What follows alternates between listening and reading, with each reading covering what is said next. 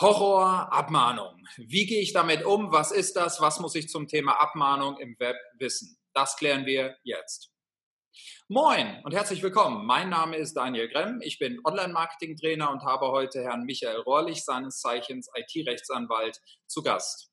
Gemeinsam äh, bieten wir den SEO SEA Manager an der IHK in Düsseldorf an und ich gebe die Frage sofort weiter. Herr Rohrlich, was muss ich zu diesem Horror, den viele schon mal erleben mussten oder den viele vielleicht noch vor sich haben. Was muss ich dazu wissen? Was ist eine Abmahnung und wie gehe ich damit um?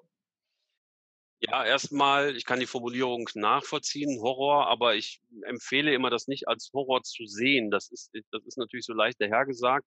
Ähm, aber ich, zum einen ist es Teil des unternehmerischen Risikos, auch mal eine Abmahnung zu bekommen, genauso wie man Risiko hat, eine schlechte Rezension sich einzufangen bei Google oder sowas. Ähm, das muss man bei der, im Falle der Rezension muss man das manchmal einfach aushalten. Und bei Abmahnungen, ähm, ich denke, um, damit das eben nicht zum Horror wird, sollte man sich gedanklich schon mal darauf einrichten, dass es vielleicht irgendwann kommt, weil ähm, wie wir in einem anderen Video auch schon beschrieben haben, gerade wenn ich einen Webshop betreibe, im E-Commerce unterwegs bin, habe ich ganz, ganz viele Pflichten, die ich beachten muss, rechtlicher Natur. Zusätzlich kommen ja noch die ganzen Marketing- und technischen Gesichtspunkte. Also so einen Webshop zu betreuen ist nicht ohne. Ähm, und dass da mal ein Fehler passiert, das kann so sein. Ja, manchmal ist es auch wirklich nur eine Kleinigkeit. Ähm, und die führt dann dazu, dass ich eben abgemahnt werde vom Konkurrenten. Ähm, wenn ich mich darauf schon mal einstelle, dass das irgendwann kommt, dann trifft mich das auch nicht so hart und dann kann ich auch besonnen reagieren. Und das meine ich auch ganz ernst. Keine Panik in dem Bereich, sondern besonnen reagieren. Es sind häufig kurze Fristen, die da gesetzt werden. Das heißt, es ist äh, vonnöten, dass man ähm, sich schon mal so eine Art Plan zurechtlegt in den Zeiten, wo man eben noch nicht abgemahnt ist, ähm, mit einem kleinen Schlachtplan, ja, was mache ich denn, wenn es soweit ist? Und da gilt ganz groß erstmal Ruhe bewahren und jemanden fragen, der sich damit auskennt. Das kann die Verbraucherzentrale sein. Ähm, es kommt auf die, den Inhalt der Abmahnung an. Denn eine Abmahnung kann ich bekommen, wenn ich einen Wettbewerbsverstoß begehe, wenn möglicherweise, wenn ich einen Datenschutzverstoß begehe, das ist noch nicht ganz geklärt, äh, wenn ich einen Urheberrechtsverstoß begehe oder ähm, wenn ich gegen fremde Markensrechte zum Beispiel ähm, verstoße. Also je nachdem, welchen Inhalt diese Abmahnung hat, soll, müsste ich mir den entsprechenden Spezialisten raussuchen äh, und dem dann entsprechend reagieren.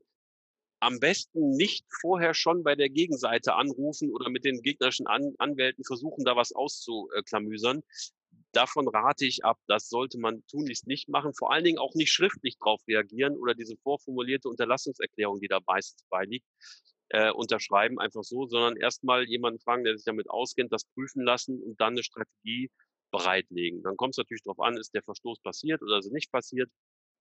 In dem Zusammenhang kann man vielleicht mal darauf hinweisen, dass die Regierung gerade durch den Bundestag ein Gesetz verabschiedet hat, ähm, das sich im Volksmund Anti-Abmahngesetz nennt, ähm, das noch dem Bundesrat passieren muss, also in Zukunft dann vielleicht ähm, eine, sag mal, etwas Erleichterung im Falle von Abmahnungen bringt. Ich will jetzt gar nicht im Detail drüber ähm, äh, drauf eingehen. Das wäre vielleicht mal ein Inhalt für ein weiteres Video. Ähm, aber noch würden wir da, uns da auch über ungelegte Eier unterhalten. Also wichtig zu verstehen ist erstmal, was ist eine Abmahnung überhaupt? Da geht es nämlich darum, ein tatsächliches oder behauptetes Fehlverhalten zu sanktionieren, sozusagen einen Rechtsverstoß zu unterbinden. Ähm, und im Grunde, auch wenn das oft gar nicht so rüberkommt, ist das ein sehr gutes Instrument.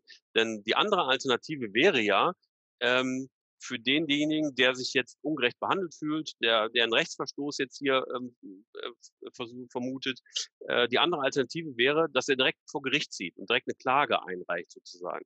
Ähm, das wäre deutlich aufwendiger vom zeitlichen, vom finanziellen her ähm, als so ein Abmahnverfahren. Das geht schneller und ist kostengünstiger, auch wenn das erstmal ärgerlich ist. Ich kann das nachvollziehen, aber die andere Alternative wäre halt immer der Gang vor Gericht und das ist immer definitiv unschöner in aller Regel.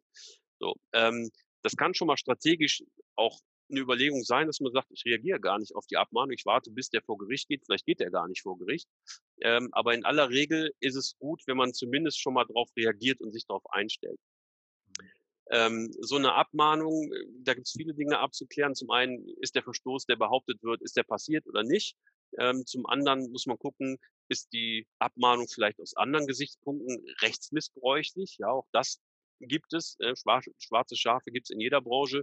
Und es mag den einen oder anderen Kollegen geben, der dann ähm, sich durchaus schon hervorgetan hat durch eine, sagen wir mal, durch eine, zumindest eine Vielzahl von Abmahnungen, die verschickt wurden. Das alleine macht es noch nicht rechtsmissbräuchlich, ähm, aber es gibt viele äh, Fälle, in denen so ein Rechtsmissbrauch betrieben wird, wo dann wirklich es darauf angelegt wird, einfach Kosten zu generieren, Schadenersatz in, in Form von Anwaltskosten hier zu äh, einzustreichen ähm, was natürlich im Einzelfall dann möglicherweise gegen das Berufsrecht und gegen andere rechtliche äh, Vorgaben verstößt. Aber das muss man auch erstmal irgendwie so rauskriegen sozusagen. Im ersten Blick ist natürlich eine Abmahnung unangenehm. Man muss besonnen damit umgehen. Man muss gucken, stimmt der Rechtsverstoß oder nicht. Und dann sucht man sich den passenden Experten, der einem dabei hilft, damit umzugehen. Und wenn es nur ähm, quasi daran ähm, ja, wenn es nur daran liegt, quasi dann vielleicht die Unterlassungserklärung etwas umzuformulieren äh, oder noch ein bisschen Zeit zu gewinnen, weil die Frist zu eng gesetzt ist. All das kann auch eine mögliche Lösung sein. Ähm, nicht immer ist es so, dass man eine Abmahnung ähm, 100% abgewehrt bekommt und keine Kosten entstehen, sondern wenn eine Abmahnung erfolgt, ist in aller Regel auch was dran. Man muss sich damit befassen und ähm, man kann dann nur versuchen, sozusagen den Schaden zu begrenzen, also sprich die Kosten zu minimieren oder vielleicht was zu finden, wo man sagt, naja, die Abmahnung war jetzt ähm, eigentlich im, im Kern okay, aber sie war aus anderen Gründen rechtsmissbräuchlich. Oder, was auch häufig ein Argument ist, äh, du lieber Abmahner hast zwar recht mit deiner Abmahnung, aber du selber verhältst dich nicht rechtskonform, weil dein Webshop, den du betreibst, an den und den Punkten eben äh, unzulässig ist sodass wir quasi eine Pattsituation haben und uns dann vielleicht gemeinsam entscheiden, gegenseitig die Abmahnungen zurückzuziehen. Ja, also es gibt viele, viele Punkte, die dabei zu beachten sind. Wenn man im E-Commerce-Bereich unterwegs ist, gerade dann ähm, kann man mit sowas mal rechnen. Das Risiko trägt man einfach als Unternehmer. Man sollte ein bisschen was in der Kriegskasse haben, um dann entsprechend auch ähm, Rechtsberatung oder äh, einzuholen und darauf reagieren zu können ähm, und vielleicht auch die ein oder anderen Abmahnkosten zu zahlen, wenn man einfach sagen muss, ja, Mist, hier an der Stelle habe ich einfach einen Fehler begangen. Das ist menschlich, das passiert. Und bei der Fülle an Vorschriften, die man zu beachten hat, ist das auch gar nicht so ungewöhnlich im Online-Bereich. Hm.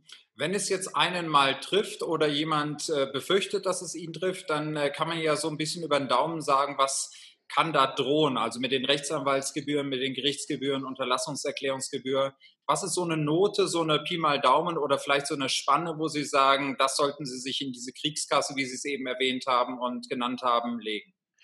Das ist schwierig, weil es auf den Inhalt der und auf das Gebiet der Abmahnung ankommt, in dem die erfolgt. Also ich sage mal, ähm, ähm, die, die, der große Posten an Schaden, der entsteht, sind immer die Rechts, äh, Rechtsanwaltskosten, nämlich äh, des Kollegen, der dann diese Abmahnung verschickt. Äh, wenn der tätig wird, entstehen entsprechende Kosten und das ist das, was in aller Regel eben als Schaden entsteht und der ersetzt werden muss. Mhm. Ähm, und diese Rechtsanwaltskosten bemessen sich nach dem sogenannten Streitwert und je höher der ist, desto höher sind die Rechtsanwaltskosten.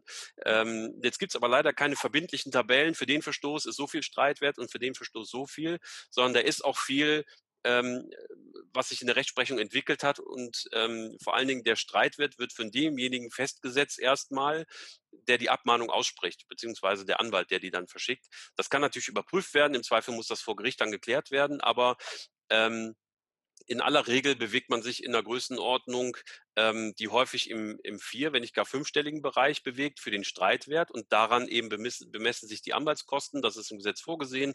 Ähm, ich kann mal ein Beispiel sagen, nur mit, damit man mal eine Größenordnung vor Auge hat. Ein, wenn man den Streitwert festlegt auf bis zu 500 Euro, was bei Abmahnungen im E-Commerce-Bereich so gut wie nie vorkommt, sondern die sind meistens höher. Aber ein Streitwert von bis zu 500 Euro löst im außergerichtlichen Bereich Rechtsanwaltskosten aus in Höhe von genau 83,54 Euro. Jedenfalls, wenn man 19 Prozent Mehrwertsteuer nimmt. Ähm, also ein überschaubarer Betrag. Jetzt gehen Sie aber davon aus, dass eine Abmahnung eben in der Regel nicht bis 500 Euro liegt, streitwertmäßig, sondern eben eher bei 5000 oder im Markenbereich vielleicht sogar bei 50.000. Mhm. Ähm, und dann steigen entsprechend auch die Anwaltskosten. Wie gesagt, da müsste man in Tabellen nachgucken. Die genauen Beträge habe ich nicht im Kopf. Aber ähm, wenn Sie einen vierstelligen ähm, Gegenstandswert haben, dann ist es auch nicht selten so, dass auch die Anwaltskosten dann irgendwann in den drei-, vierstelligen Bereich sich ähm, bewegen.